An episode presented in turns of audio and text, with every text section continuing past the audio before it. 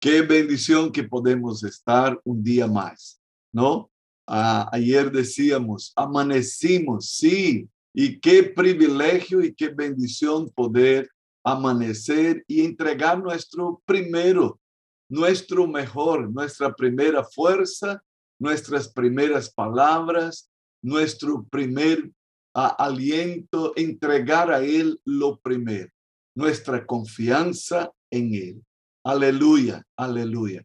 Qué bendición eh, tener hermanos aquí desde Paraguay, desde Argentina, desde Estados Unidos, desde Brasil, ¿no? Qué bendición que podemos estar unidos de esta manera, de esta forma. Ah, nunca habíamos pensado en tener algo así, ¿no? Yo compartía con ustedes que cuando me convertí, yo amé los cultos matutinos, pero ¿quién diría que íbamos a tener cultos matutinos en este estilo, ¿no? De esta manera como, como lo, lo estamos teniendo. Eso es maravilloso. Saludamos entonces a Diego y Laura desde Paraguay, la hermana Liliana desde Canadá, la hermana Elba desde Argentina, mi hermana Albiege, mi hermana Angélica, que están desde Brasil, la hermana Ligia, Ligia en Paraná, al sur de Brasil, la pastora Marildes también en Paraná, Curitiba, ¿no? Wanda y Nélio desde São Paulo, qué tremendo. Y cuando yo veo así, cuando yo contemplo esta forma de hacer el culto matutino, yo solo, solo viene a mi mente una cosa, no hay excusa para el que quiera buscar al Señor. No hay excusa, de manera ninguna. Todos conocemos aquel versículo de Jesús que dice, pedir y se os dará, buscar y hallaréis, llamar y se os abrirá. Aquí hay una insistencia, aquí hay una determinación que tú y yo tenemos que escalar. Pedir es una cosa, buscar es más intenso. Y llamar, usted no sale de allí hasta que le abran la puerta. ¿No es verdad?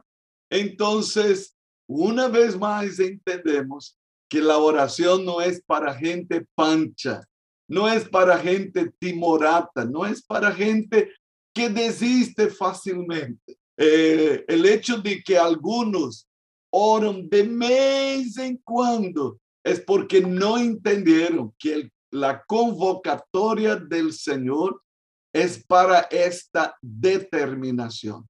Ah, uno de los primeros versículos que leíamos en nuestra escuela de oración fue cuando Jesús contó aquella parábola sobre la necesidad de orar siempre y no desmayar.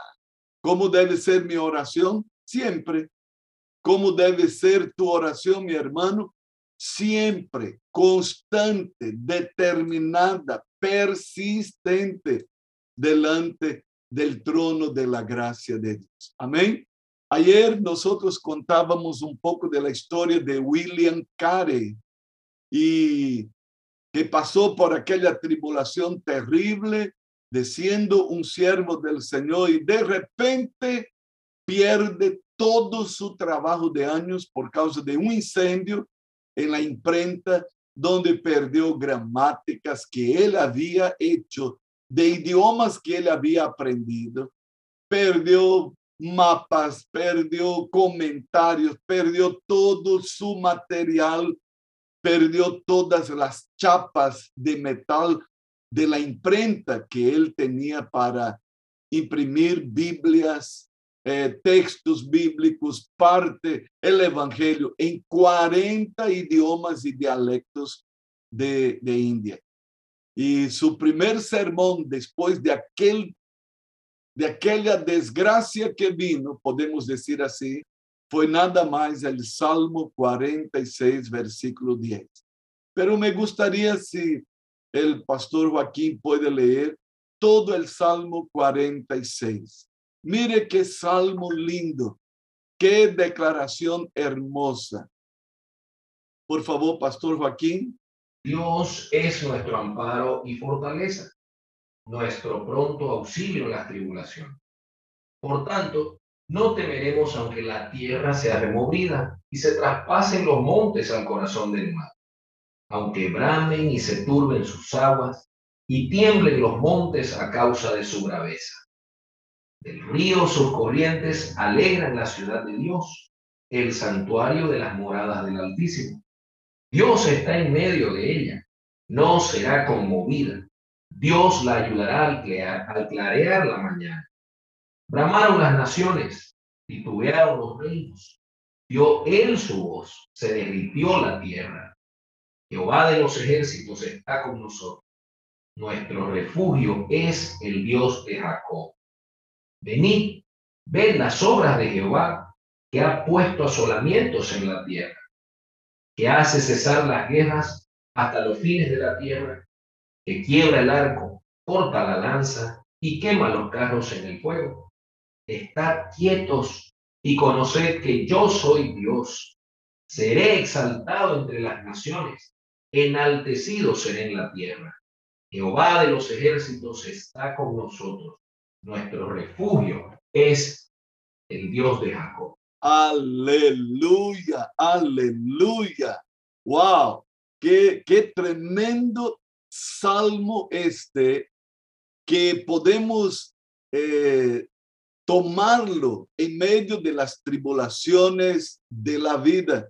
Que dicho sea de paso, todos pasamos por ellas, pero es maravilloso pensar que Jehová de los ejércitos está conmigo, está contigo, que nuestro refugio es el Dios de Jacob, el Dios de Israel, el Dios a quien invocó Jabes, ¿se acuerdan? Invocó Jabes al Dios de Israel, aquel a quien Israel, Jacob, se prendió y dijo, no te largo si tú no me bendices. Querida María Fernanda, puede leer para nosotros una vez más y yo espero que sea la última vez que vamos a estar leyendo, por lo menos en ese periodo acá, la oración de Jabes. Vamos a primero de las crónicas 4, lea los versículos 9 y 10.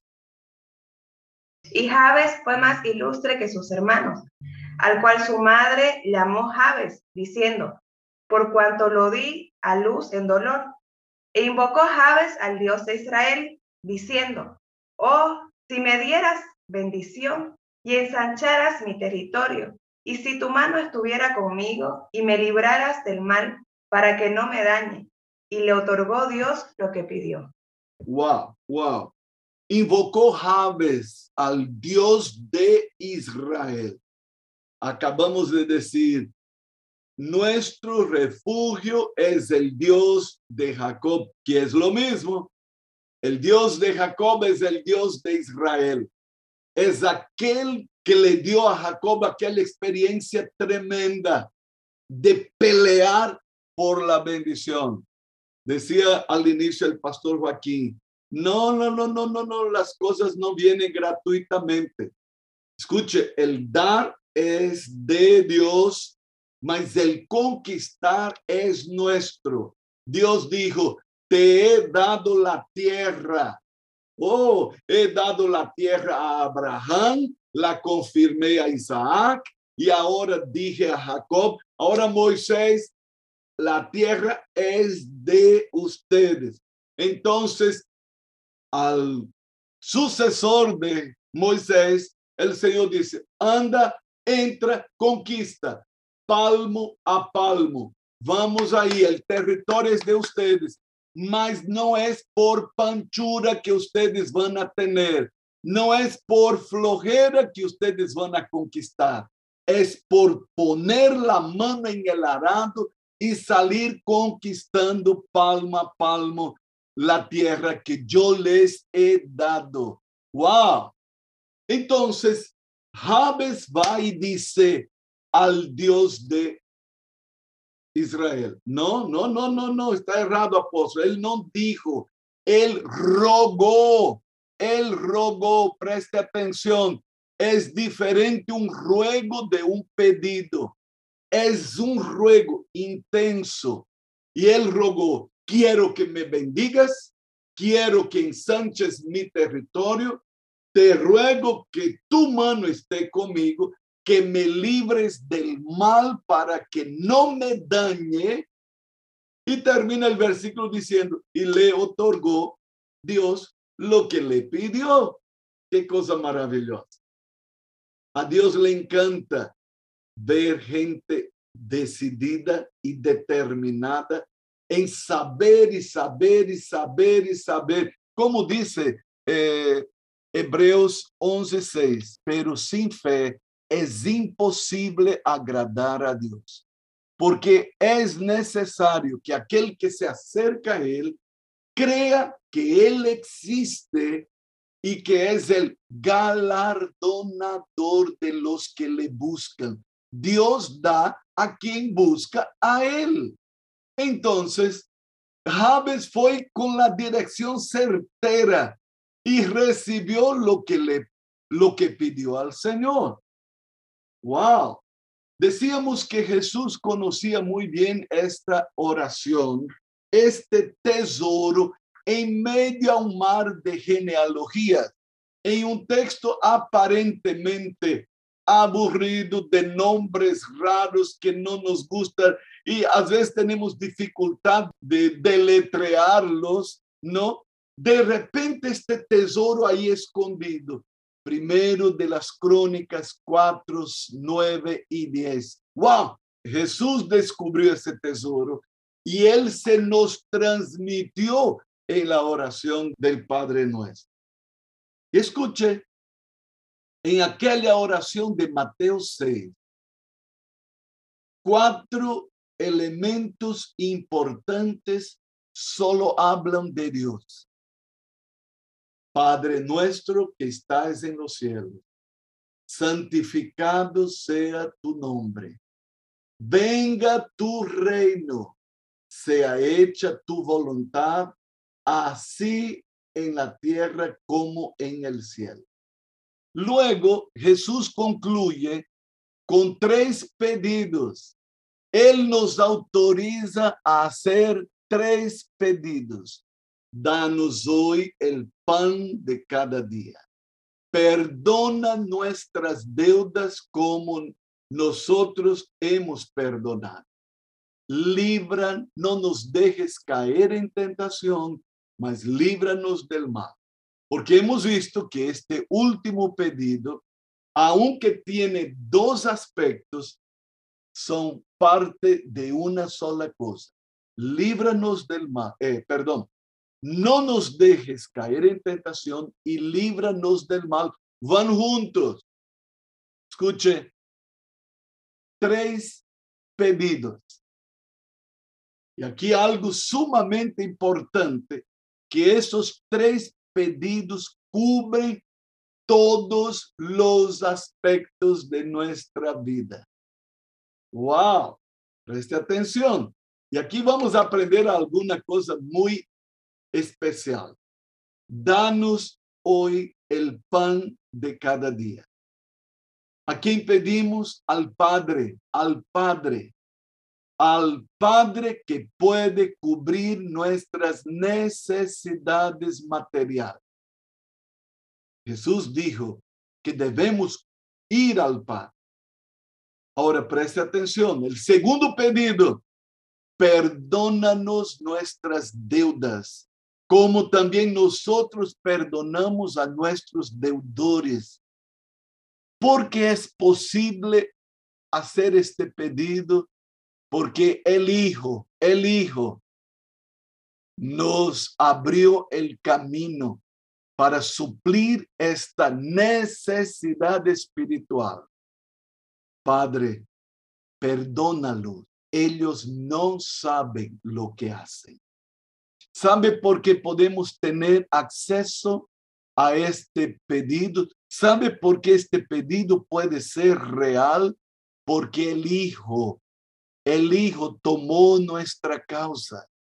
Y estas necesidades espirituales fueron provistas en la cruz del Calvario por la obra bendita de Jesús derramando su sangre. Aquí está el Hijo presente. Es interesante. Primera necesidad, el Padre provee. Segunda necesidad, la necesidad espiritual aquí presente en perdonas nuestras deudas, perdona nuestros pecados. Escuche, solo por causa de Jesús. Aquí es el Hijo. Perdona como Cristo nos ha perdonado, dice el apóstol Pablo en sus cartas. Nosotros perdonamos porque Cristo nos ha perdonado. ¡Wow! Eso es maravilloso. Ahora, el tercer y último pedido acá, no nos metas en tentación, mas líbranos del mal. Aquí tenemos las necesidades morales, emocionales, las necesidades del alma, como decía Javes, para que no me dañe, para que no dañe mi alma, para que no me hiera, para que no me quede mal, para que no, no destruya mi, mi vida interior.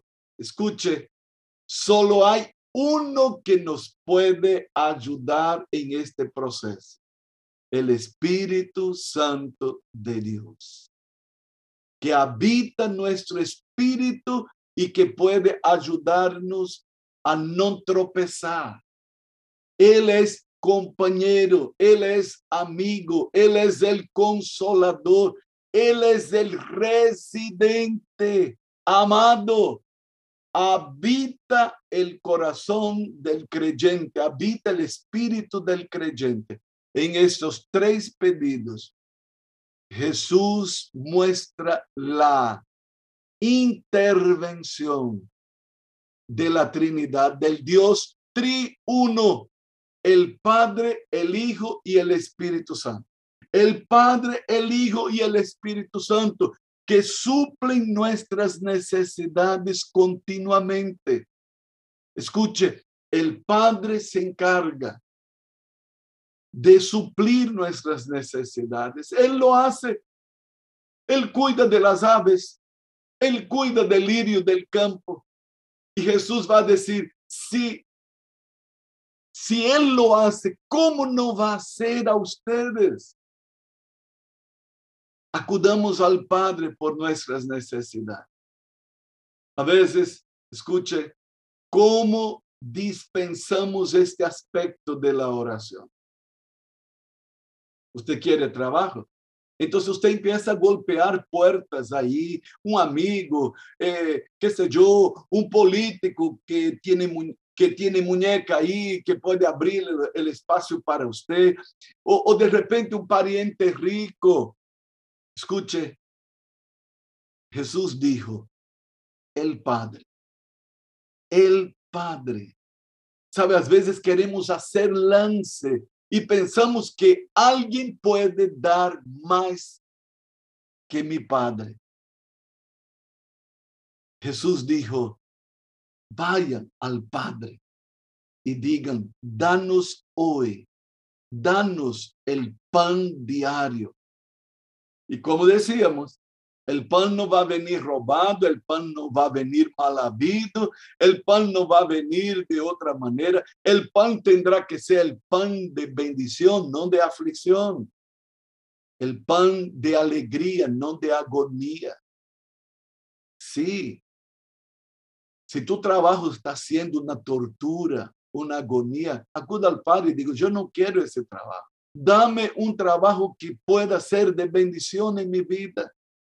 Dame el trabajo donde yo pueda, sabe, hay mucha gente que encuentra un trabajo que le va a sacar de la célula, le va a sacar de la comunión con, con, la iglesia, le va...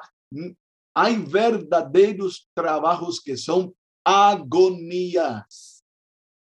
perturbaciones. Y sabe, Dios no quiere que su hijo se meta en determinados trabajos que va a hacer perder todo. En una ocasión, eh, nosotros contratamos el servicio de un, micrero para llevar a, los diáconos, eh, eso fue en la década de los 90, allá a Samaipá.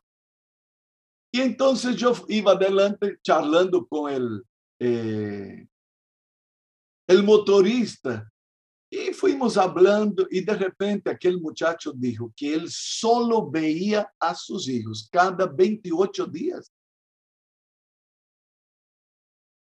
Él iba de turno. Cuando él se levantaba en la mañana, los hijos estaban durmiendo. Cuando él volvía a la casa, los hijos estaban durmiendo.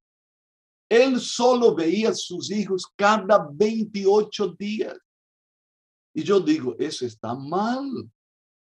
Ese trabajo no sirve para usted. Es un trabajo esclavo. Es, le voy a decir más, joven, entienda, ese trabajo es desgraciado. Te está robando tu familia, te está robando la dicha. Tus hijos están creciendo y usted pasa meses y meses. Escuche, mira al hijo cada 28 días. Él solo veía sus hijos en el año 12 veces. Yo dije, está mal. Eso no es un buen trabajo. Y usted sabe que hay patrones que son esclavos. Sabe, antes se hablaba de la esclavitud eh, de los negros. Hoy día hay gente esclava. Cuando Gladys y yo pasamos nuestro encuentro de, de rescate, fue en una ciudad eh, del interior de São Paulo, ¿no? En Americana. Y allí, cuando terminó el, eh, el encuentro, eh, en el culto conocimos a dos muchachos bolivianos que estaban en la ciudad de Americana. ¿Sabe qué? Escapando. Ellos habían venido de La Paz y fueron a trabajar desastre en una fábrica de bolivianos tiranos, ladrones, esclavizantes. Lo primero que ellos hicieron fue agarrar el pasaporte de los muchachos, los documentos de los muchachos y, escuche, bolivianos esclavizando a bolivianos en São Paulo. Y los muchachos trabajaban día y noche, no había un día para descansar. Aquel día, cuando ellos supieron que nosotros éramos de, eh, Bolivia, que veníamos de Bolivia, ellos se acercaron con, con una alegría tan grande, hablando en castellano. Les hace tiempo que no escuchábamos el castellano, solo entre nosotros dos, ellos habían escapado, huyendo.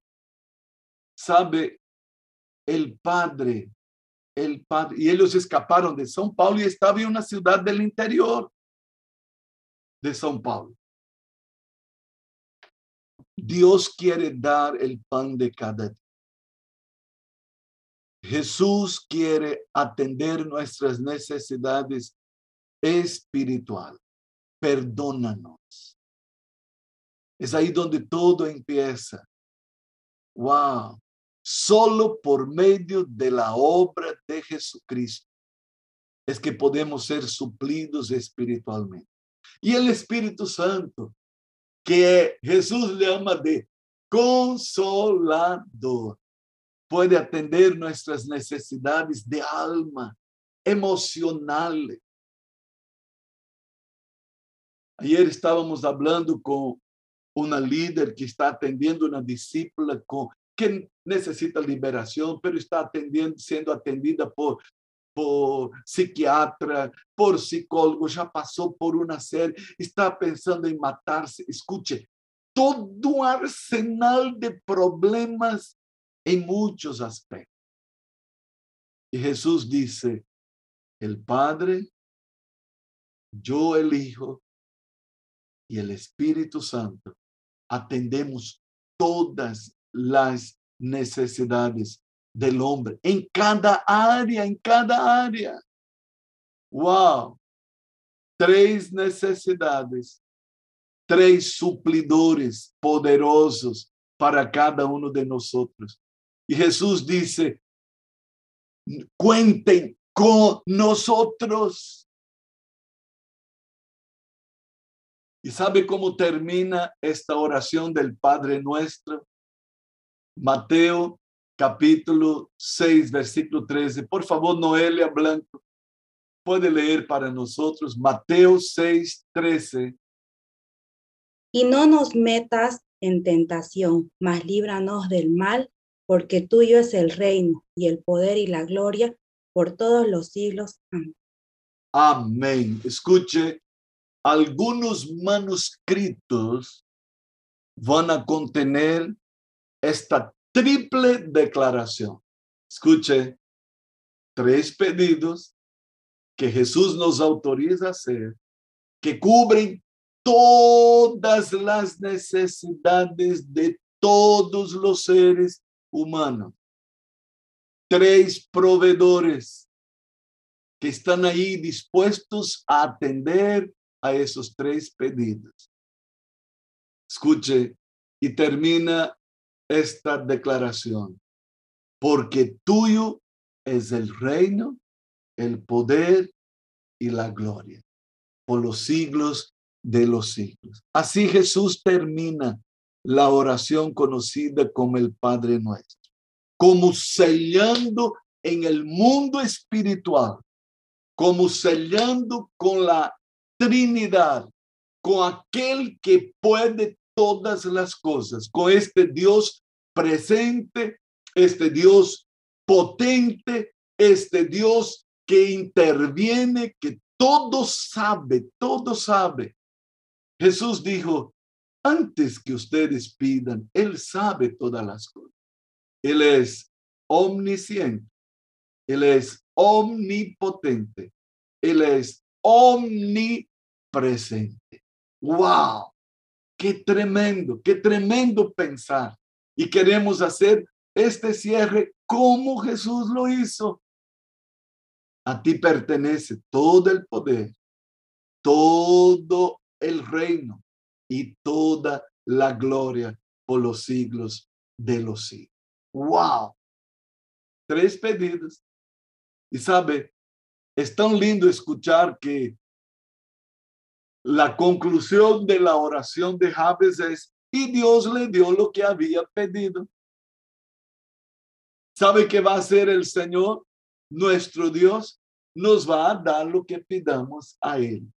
Tres pedidos que no pueden ser el memorizar de un rezo que pierde el sentido, mas que cuando entendamos eso, vayamos al Padre con todo corazón Vayamos al Padre así como fue Jabes. Yo sé que me vas a dar y no te largo porque tú eres el Dios de Israel y no te largo si no me bendices. Yo me voy a prender a ti con todo mi corazón. Eso es tremendo, tremendo.